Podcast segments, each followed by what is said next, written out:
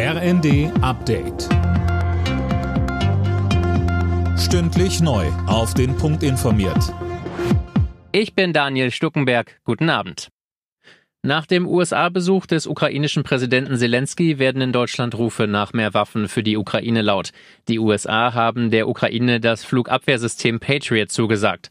Außenministerin Baerbock fordert, die Luftabwehr der Ukraine weiter auszubauen. Sie sagte, Deswegen werden wir im Bereich dessen, was wir geliefert haben, unsere Iris-T-Systeme ist ja Luftverteidigungssysteme ähnlich wie bei den Patriots, aber im Zuge der Patriots-Lieferung auch bei uns noch mal schauen, was wir weiteres äh, liefern können, weil wir wissen, dass diese diese Luftverteidigungssysteme Leben retten.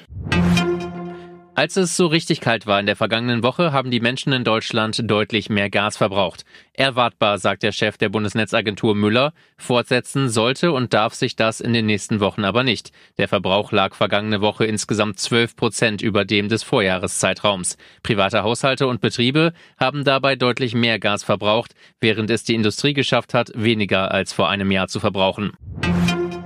Staaten müssen ihren Bürgern keine Entschädigung zahlen, wenn die durch schlechte Luft krank werden. Das hat der Europäische Gerichtshof entschieden. Alena Tribold. Im konkreten Fall ging es um einen Mann aus Paris. Der hatte vor einem französischen Gericht 21 Millionen Euro Schadenersatz von Frankreich für seine Krankheiten gefordert.